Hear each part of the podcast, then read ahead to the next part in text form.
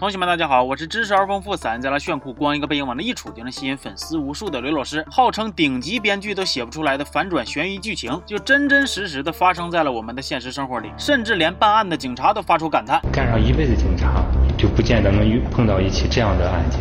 一件离奇的杀人案，甚至给整个殡葬火化行业都带来了深远的影响。那今天咱们来一起看看《今日说法》中的一期真实案件——烟锁殡仪馆。二零一零年七月十三日，警方接到报案，在山东省商河县孙集乡的一口机井里，有这么一具身体全裸、高度腐败、辨认不出身份的男尸。经过法医鉴定，死者的年龄在三十到四十岁之间，身高一米八三，体重九十公斤。看起来死者生前应该是一个体格子比较魁梧的壮汉。死亡时间大概是三个月到一年。死因是。钝器击打头部，造成了头骨粉碎性骨折。死后又被凶手大头朝下的塞进了直径三十三厘米的井里。这口井所在的位置非常偏僻，平时也没有啥人用，所以这也就是为啥过了这么久，尸体才被附近的村民发现。而且因为间隔的时间比较长，所以不仅尸体腐烂的没法看了，就连案发现场周边，经过这段时间各种刮风啊、下雨一顿冲刷，也已经没有什么有价值的线索留给警方了。不过就在这个时候，警方在井里又找到了一把斧子。虽然这把斧子上已经检验不出血迹和指纹了。但是警方却从斧子两侧安装加固铁片的这种比较特殊的款式中找到了突破口。一般家庭买啊不会用这种斧头，这斧头要比一般的斧头啊价格要高一些，因为它是加固的。它的目的应该很明确，这就是用来作案的。二零一零年的时候，网购还不像现在那么普及，大多数人买东西还是会选择到附近的实体店里采购。于是，警方排查了商河县所有的五金店，终于找到了唯一一家售卖这种斧子的店铺。虽然店主已经不记得斧子都卖给谁了，但是斧子是啥时候上的货，他还是记得的，大概就是在二零零九年的十二月末。那么这条线索有用吗？哎，非常有用。结合另一条线索，那就是在二零一零年一月二十八日，有村民在机井旁边曾经见过暗。红色的血迹，那么也就是说，案发时间是是在二零零九年的年末到二零一零年一月二十八日之间。最终，警方确定了死者具体的死亡时间，应该就是在二零一零年的一月份。而且之前咱们就提到了，这个死者被杀后是让人扒光了扔井里的，这个行为必然是凶手为了掩盖自己的杀人罪行。所以，这个死者要么就是附近的村民，要么就是附近有人认识他，要不然凶手干哈扒他衣服呢？可是警方排查了周边乃至全国的失踪人口，都没有跟这个死者对得上号的。那既然费了这么大劲，还是查不到死者的身份，那么就换个角度来查查凶手是谁呗。于是警方再次查看了之前的资料，他们发现了一个比较可疑的人。这个人叫王熙元，离异、单身，社会关系复杂，而且还欠了大量的外债。更重要的是，他的失踪时间和死者的死亡时间比较接近，也就是说，很有可能是杀了人之后躲起来了，所以才会失踪的。但是这个王熙元呢，身高只有一米六五，那个死者可是一米八十多的壮汉，这俩人碰在一起，那谁轮谁还不一定呢。就在这个时候，警方又获得了一条线索，经过调。查发现，这个王熙元之前在不需要整车喷漆的情况之下，加钱让汽修厂的师傅给新买的车喷了漆。后来王熙元失踪了，这个车就一直在修理厂。现在警方围绕着这辆疑点重重的汽车展开了调查。如果王熙元的迷惑行为是为了掩盖他杀人的痕迹，那么说不定这辆车就是整起案件的突破口。结果不出所料，警方居然在后备箱备胎下的一片小树叶上发现了血迹。这个油漆的话，应该是比较比较发硬，还要比比血液干了以后要发硬一些。这个颜色可能要鲜艳一些，油脂的话就比较比较黑一些可能，所以我们就认为这个这个地方比较像血液。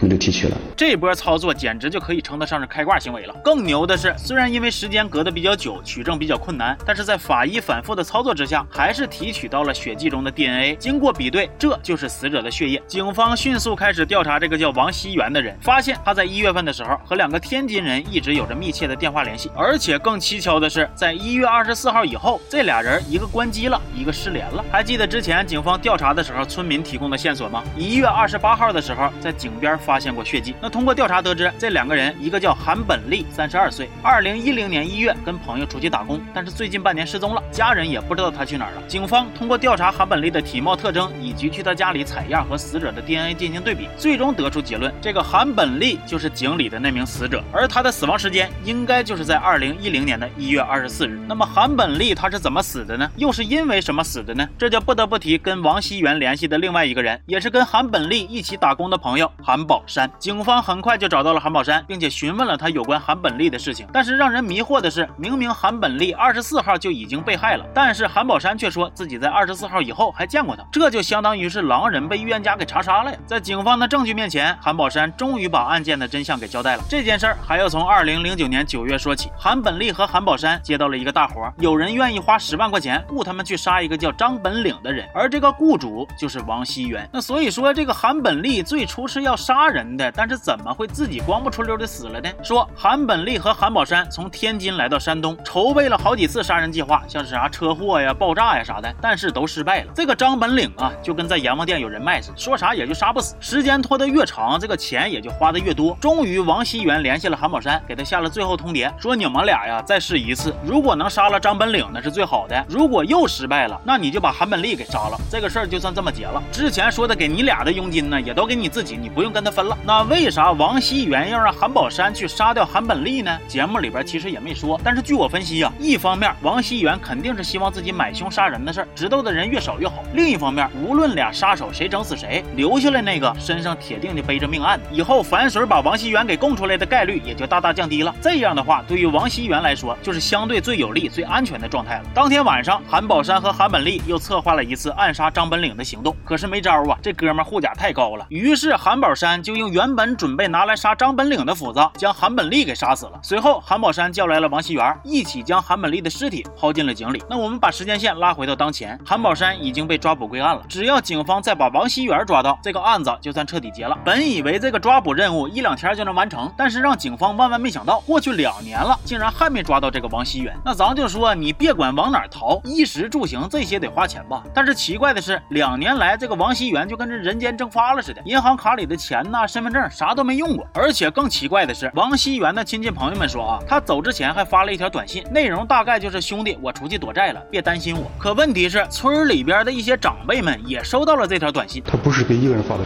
但是他称呼是一样的，称呼都是叫就是是就是兄呃兄就兄弟称呼。我们村里边的辈分这个区分是比较严格的。他不会轻易的说我是呃兄弟辈的，叫或者是叔侄辈的，他不会轻易改变这个。这也就是说，大家各论各的，我叫你兄弟，你叫我孙子，这种事儿啊，是绝对不可能发生的。再结合之前的种种线索，警方得出了一个推论，那就是王熙元不是逃了，而是被杀了。短信其实是凶手在杀了王熙元之后，假借他的名义群发的，就是为了掩盖他死亡的事实。不过因为凶手不了解王熙元具体体的人际关系，所以才会出现称呼错乱的现象。那么问题来了，会不会是韩宝山在杀了韩本利？之后又来了一个回手掏，把王熙元也给杀了呢？验证猜测，警方再次审讯了韩宝山。按理说啊，韩宝山已经背了一条人命了。如果真是他杀了王熙元，现在也没有必要藏着掖着了。但韩宝山却坚决的否认自己杀了王熙元。就这样，案件再一次陷入了僵局。但是警方仍旧没有放弃，他们继续走访排查，终于从村民那里得到了王熙元失踪的准确时间，也就是二零一零年的三月月九号。之所以这么确定，是因为村民说，最后一次见到王熙元的时候，天气是有雪又有雾的。而通过气象局工作人员提供的线索，当时近一两个月内只有三月九号是这样子的天气。而那个韩宝山在三月九号这一天人在外地，根本不可能杀了王熙元，那还能是谁呢？还有谁跟这个王熙元有这么大的仇，非得就给他弄死呢？这个时候，警察想起之前在调查案件的时候去找过那个张本领，也就是王熙元买凶要杀的人。而这个张本领曾经对王熙元他们把尸体扔进井里的作案手法十分不屑，表示这么毁尸灭迹太笨了。如果是他杀了人，早就把尸体给烧了。哎，就是这一句话突然给了警方思路。对呀，跟王熙元有仇的何止韩宝山一个人啊，还有一个张本领呢。而且这个张本领本身就是做殡葬服务的，平时卖点花圈呐、棺材呀，还有送人去火化啥的，都算他的本职工作。他也太有杀人动机和毁尸灭迹的机会了呀。可是问题是证据呢？他真的杀了王熙元吗？警方调查了张本领在三月九号前后十天送去本地火化场的火化记录，结果都没啥问题。所有被火化的人的身份信息都是真实的。那会不会是张本领把王新元的尸体拉到了外地火化呢？毕竟死者如果是正常死亡，只要他去村委会开一个死亡证明，都不用去派出所，而且不一定非得在当地的火葬场，拉到别的地方火化也行。可是警方查看了周边火葬场的火化记录，三月九号前后，张本领拉去火化的尸体、死亡证明以及各项手续都是齐全且真实的。就在这个时候，整起案件最为关键的线索被警方给发现了。殡仪馆的火化记录里显示，在二二零一零年三月九日，张本岭曾经在外地火化过一名老人，但是问题是，这名老人早在两千零八年十二月的时候就已经过世了，而当时送尸体火化的就是张本岭。那光听说过一鱼两吃的，这张本岭还玩上了一人两烧了。另一边，张本岭的妻子还给警方提供了一条线索，说是二零一零年三月的时候，家里的椅子上他新做的坐垫突然消失了。警方立刻就来到张本岭的家里，对这张椅子进行查看，结果真的在椅子的靠背上发现了血迹。经过化验，确认这这就是王熙元的血迹，现在是铁证如山呐。张本岭就算在阎王殿有人脉，那也不好使了。警方迅速逮捕了张本岭，而张本岭也对自己的罪行供认不讳。那么整起案件的真相究竟是啥样呢？我来给大伙梳理一下。原来王熙元跟张本岭的媳妇有婚外情，俩人不仅合伙给张本岭戴了顶翠绿翠绿的帽子，而且还商量着要干掉张本岭。于是王熙元雇佣了韩本利和韩宝山，想要实施杀人计划。不过让他们没想到的是，四 v 一的局面居然都没整死张本岭。后来王西元被迫停手，还怂恿韩宝山杀了韩本利。本以为事情到这儿就结束了，结果在三月九号的时候，王西元被张本领约到了家里。原来他们给张本领戴绿帽子的事，张本领都知道了。你两位好几百块钱通话记录，这么长时间，恨不能一一一天二十四小时都在通话中。我说你还得有。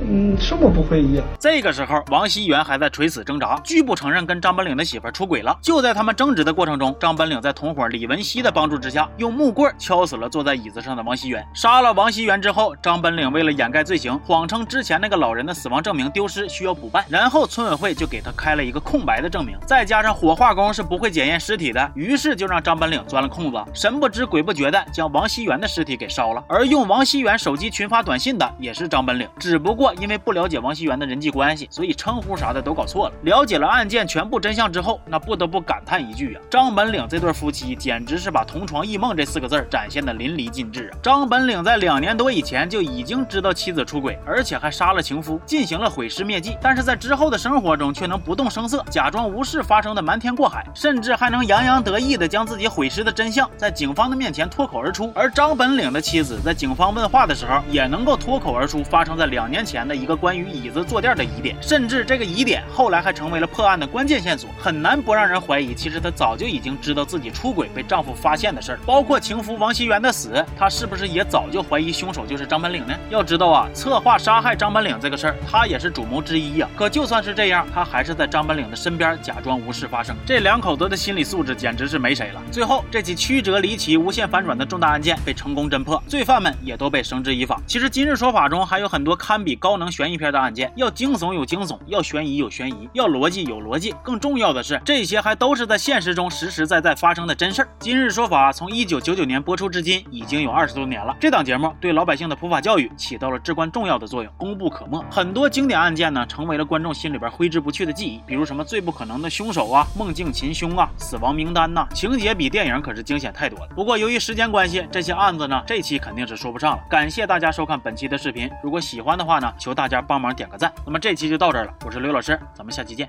啊。